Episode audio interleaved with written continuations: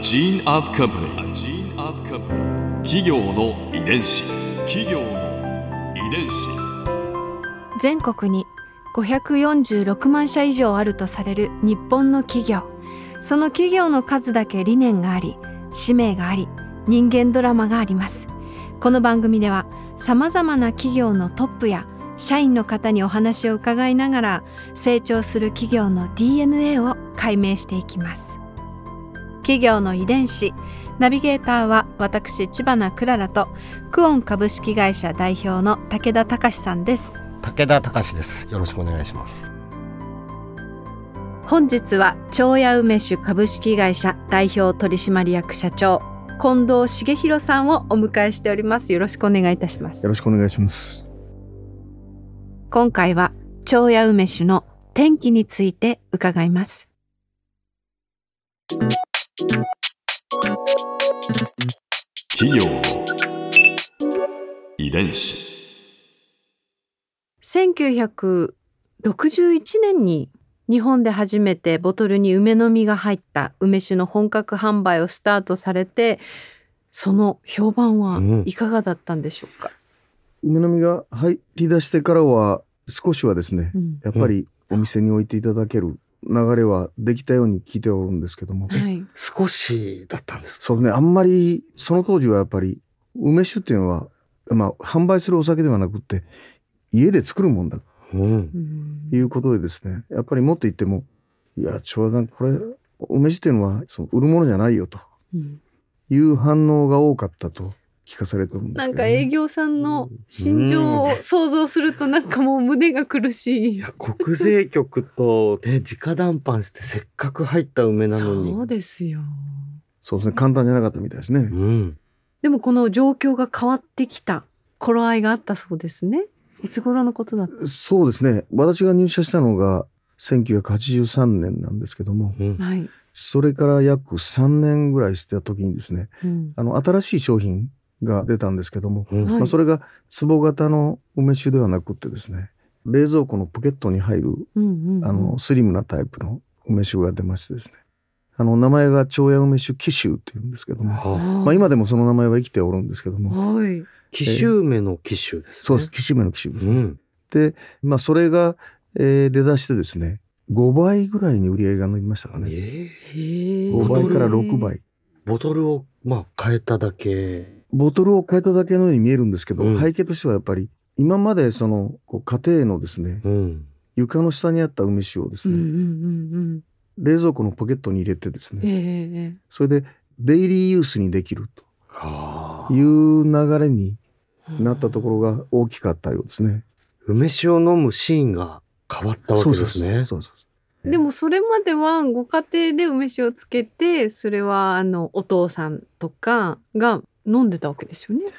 そうですね。あの、梅酒ってのはもともと非常に薬的な要素が強くてですね。はあだからデイリーで飲んでたんではなくて、はい。まあちょっとお腹を痛めた時とかですね。そういう感覚だったん保ですね。存薬的な要素が強かったようですね。えーそうするとあの冷蔵庫のポケットに入るサイズの長屋さんの梅酒っていうのもその薬的な感覚で最初は購買が伸びたっていうことですか？もうその時はですね、やっぱりその梅酒を飲んで美味しい。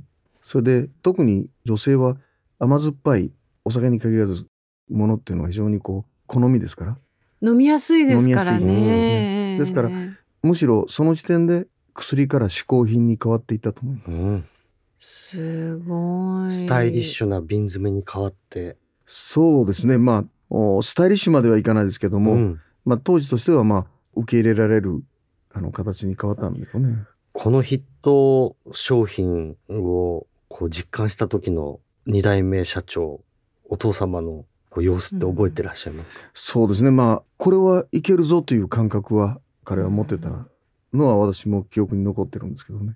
ですからまあ、彼が大好きだったテレビコマーシャルが、うんますますこう、話題の中でこう、中心になっていってですね、うん一生懸命テレビコマーシャルの方へこう、傾倒していったあと記憶してるんですけどもね。企業の遺伝子確かに長屋梅酒といえばねうんテレビ CM すごく印象的ですもんね。これはあのお父様の和夫社長がお好きだったという今のお話だったんですけどそうですね。カレーは大好きだったですね、本当にね。まあ、その当時は本当にこう、あ、これで大好きなテレビコマーシャルたくさんできるっていうような感覚だったと思うんですけども、彼が初めて CM を始めたのは、昭和の40年代ですから、うん。1967、8年頃はもうスタートしてたんじゃないですかね。ということはん瓶のヒット商品より前からやってたん前かですね。ら CM はもう大好きで一生懸命研究して、うん。えーお客さんに知っていただけたら物は売れるんだとうん。いうことで、あの、それに集中してた覚えがありますね。彼はあんまりそれ以外のことをやってる姿がなかったんですけど、じゃあ6倍上がった売り上げはまた全部 CM に再投資ですか？そうですね。おそらく彼の頭の中は、もう生まれてきた利益は全部 CM 投下だと思ってた。うん。へえ。そのぐらい本当にこう力を入れてました。うん。みんなに知ってほしい。そうね。うん。それで、たまたま起こったことですけど、うんバブルが弾きましたよね。はい。はい。1990年に。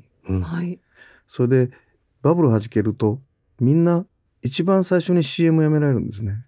うーん。景気が悪くなってお金がなくなったと。うんところが我々はちょうどその時に少ないながらもお金が生み出されてきましたんで。うんうん。ですからまあちょうど90年ぐらいに目立つコマーシャルをすることができ始めたっていうのがあのあれなんですけど面白い。ですから皆さんがこう困ってる時に我々は好機を得たっていうのはちょっと皮肉なんですけども。うん市場の隙をついたわけですね。そうですね。まあ隙をついたっていうのがたまたまで何も意図してできることじゃないですけども、まあたまたま我々の CM も皆さんの目についていただけるぐらいのうん量の CM をすることができたのがバブル以降ですね。この2代目のコマーシャルにかける情熱を今でも大切にしてらっしゃる。そうですね。まあ我々にとってやっぱり最大の販売促進でしたから。でさらににあの CM っていうのは目に見えない資産になるんですよね。はい。皆さんの頭に覚えていただいて。うんで彼よく言ってたのは消費者の方の頭に投資をしようと。で記憶に留めていただいてでそれを町屋の財産にしたいというふうに盛んに言ってましたですけどね。なかなかお店にも最初置いてもらえない経験をされてらっしゃったので CM でこう知っていただけたら棚にも置いていただけるようになったんでしょうね。おかげで確かにどこのお店行っても商品を置いていただけるようになったんでうん本当に置いていただけないのが急にどこ行っても置いていただけるっていうような状況でしたね。なんかねその当時の営業さんの心を思うとなんかじんときます。インターネットより夢が乗っていく感じがしますね。そうねインターネットはグリップしに行かなきゃいけない情報ですよね掴み取りに行かなきゃいけない情報ですよね。確かに。テレビっていうのは自動的に発信してくれるので見られる方は受け身でしょうけどもやる側としては非常にこう能動的な情報発信になりますよね。うんうん。ここで Clara's Viewpoint。今回印象に残ったのはボトルの形にビジネスのヒントあり。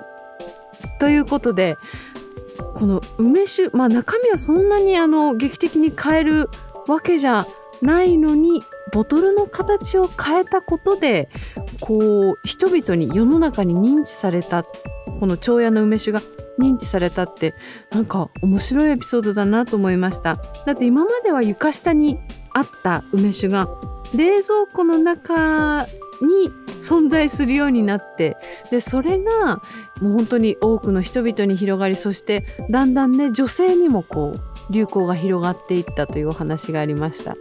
いやなんかその当時をこう想像するとすごく新しかったでしょうしなんかこうエポックメイキングというかなんか今当然あるその梅酒がその時になんか新たに生まれたんだなというふうに私お話聞いていて思いました。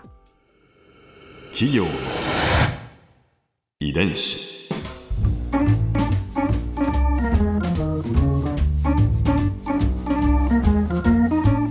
番組はポッドキャストのほかスマートフォンタブレット向けアプリオーディでも聞くことができます。